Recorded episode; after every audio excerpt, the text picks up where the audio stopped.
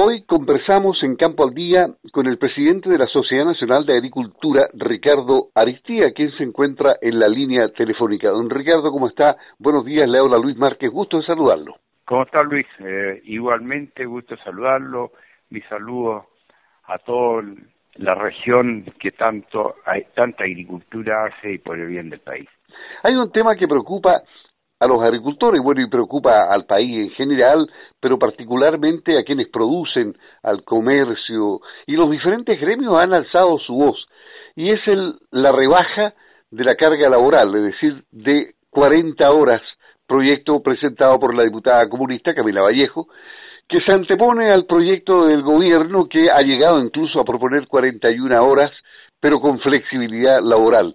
¿Qué es lo que piensa usted? ¿Esto va a repercutir en el empleo. ¿Habrá desempleo si es que pasa una reforma de este tipo? Bueno, eh, la verdad que nosotros desde el momento que supimos esto hemos reaccionado eh, negativamente, no por lo que se nos declara y que los empresarios se oponen porque esto significa aumento de costos y no tiene ninguna consideración con la calidad de vida, en fin, nada más lejos de lo que nosotros realmente pensamos hay que ver las circunstancias, el momento actual y, y los resultados de la encuesta. Y voy a partir por la encuesta.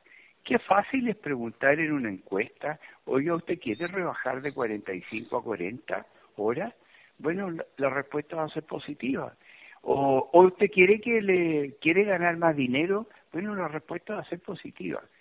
Pésima la encuesta. La encuesta no hay un análisis previo con cifras, eh, consecuencias en esta situación actual donde vemos un, un ambiente de recesión en el mundo, un ambiente de dificultades y nosotros dándonos el lujo de reducir las horas laborales. Un error, Luis. Y un error estamos hipotecando las futuras generaciones. Veamos el momento oportuno, veamos lo que le ha pasado a otros países que han bajado incluso 37 horas y con situaciones complejísimas como consecuencia de hacer estos entusiasmos, entre comillas, de poder trabajar menos. Eh, creo que hay que ser un poquito más eh, racional y razonable. Y en eso tampoco comparto lo que hizo el Ejecutivo, de contraproponer en eh, horas después un proyecto de 41 horas, a su vez eh, reducir a 41 sí con un término de, flexibilidad y con una diferencia, que en un periodo de ocho años mínimo. Y cuando hablamos de ocho años, es porque se está pensando en un más o menos eh, media hora anual para terminar en 41 en ocho años más. Sí, tiene tiene una mm, eh, atenuante bajo ese punto de vista y en ocho años las cosas se debieran recuperar. Bueno, pero veámoslo bien, analicémoslo y no tengamos estos imprevistos y estas situaciones de caer en el juego de propuestas que yo las califico de claramente de irresponsables. Todos los eh, gremios, la multigremial, por ejemplo, las cámaras de comercio, han manifestado que esto va a significar desempleo porque los más pequeños no resisten un cambio de esta índole. Pero si, si no es que lo, los, eh, las pymes van a tener dificultades, también van a tener los trabajadores, van a bajar los sueldos, por mucho que digan que el sueldo se fija por ley. Pero si usted eh, la empresa no es rentable, bueno, o tiene que cerrar o disminuir personal. En fin, hay una serie de formas de cómo finalmente se regula el trabajo. Entonces, por eso cuando aparecemos nosotros haciendo esto, oiga, señores, tengan cuidado con lo que están haciendo. Eh, inmediatamente aparecen las críticas, pero la gente más razonable se está dando cuenta de que esto no es tan fácil como pretender llevar un proyecto al Parlamento y lograr aprobarlo y que se ponga en práctica. Entonces, eh, eso por una parte. ¿Cuál es la reacción de la empresa? Bueno, va a buscar formas de mecanización. Mecanización, robotización, distintas formas de reemplazar la obra de mano por máquina. Em, y que a nadie nos interesa que sea la velocidad como consecuencia de un mal proyecto de ley. Nos interesa, de acuerdo a la evolución de la tecnología, de que la gente tenga la preparación y la capacitación necesaria como para poder readaptarse a, nuevas actividades laborales, pero no en un cambio de la noche a la mañana. Entonces, requiere tiempo, preparación y entender muy bien para dónde va el mundo e irnos adaptando. O si no, simplemente va a aumentar el desempleo. Y ha dicho que proyecto, perdón. Sí, adelante. Eh, podría perder entre 170 mil y 400 mil puestos de trabajo en el país, eh, si acaso, eh, según si las expectativas son favorables o desfavorables. Pero ambas son negativas. Entonces, ¿qué ventaja tiene? Y además estamos en un momento clave de crecimiento del país, o sea, de, de, un crecimiento que está incierto. Se dice que vamos a mejorar en el segundo semestre, o sea, como han dicho algunos, no es el momento. Bueno, sí, es más que eso. Esto es anticiparse a algo que se está anunciando, pero en este minuto, si usted ve los diarios eh, del día, eh, tenemos al eh, United Kingdom, que UK, Inglaterra con, con problemas de recesión, Alemania en recesión, Brasil en recesión, Argentina, para qué decir, en recesión.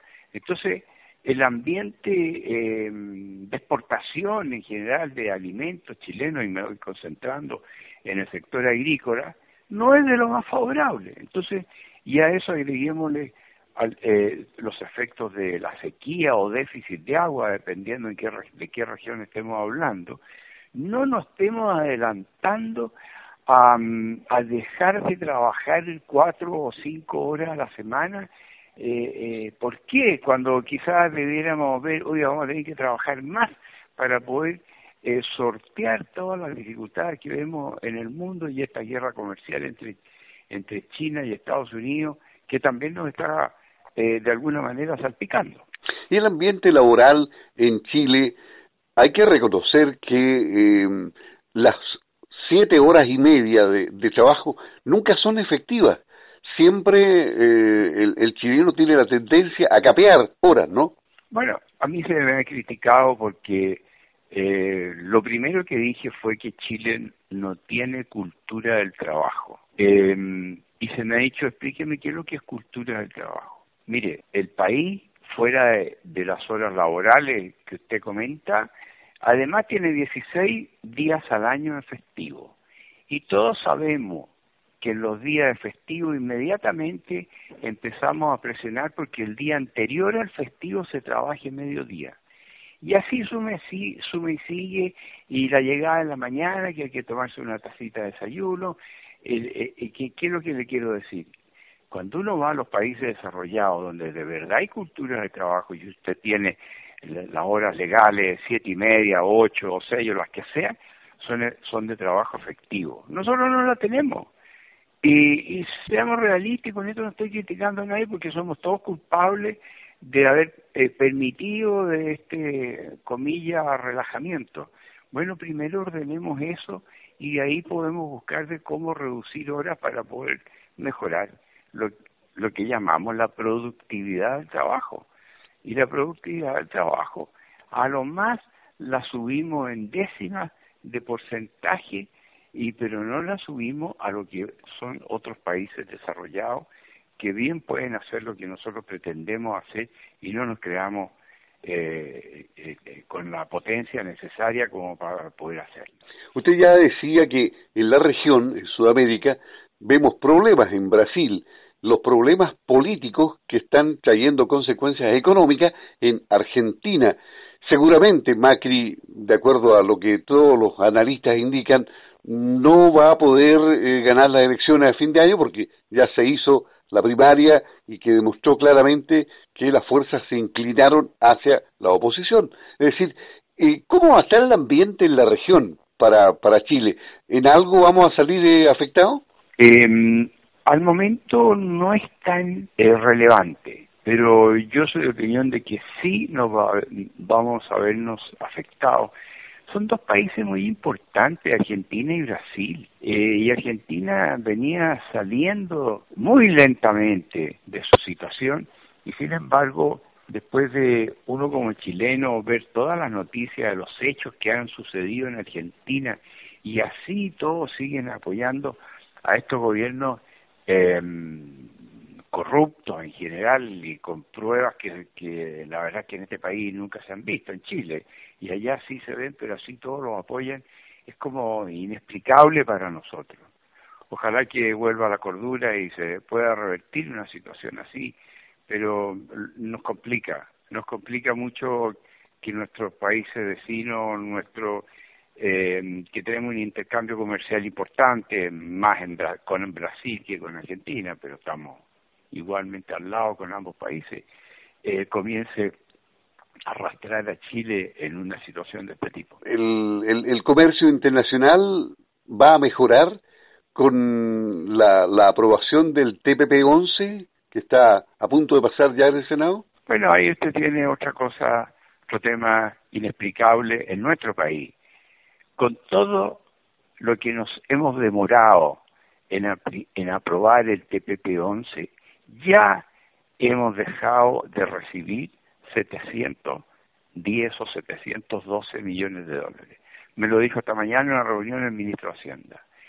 Entonces, eh, cuando usted ve de que también haya un tipo de irresponsabilidad parlamentaria en no aprobar un proyecto que son solo beneficios para Chile, en que no se eh, usamos argumentos muy menores dentro de la magnitud y la importancia que tiene este proyecto, también nos cuesta entenderlo, porque eh, rechazamos o, tramitamos un proyecto que son solo beneficios donde otros países están operando desde diciembre o noviembre del año pasado y nosotros debimos haber partido en esa misma fecha, pero no se logra la aprobación del Parlamento y por razones políticas eh, no perjudiquemos más a este país. ¿Y la COP25 con qué óptica la ve la agricultura?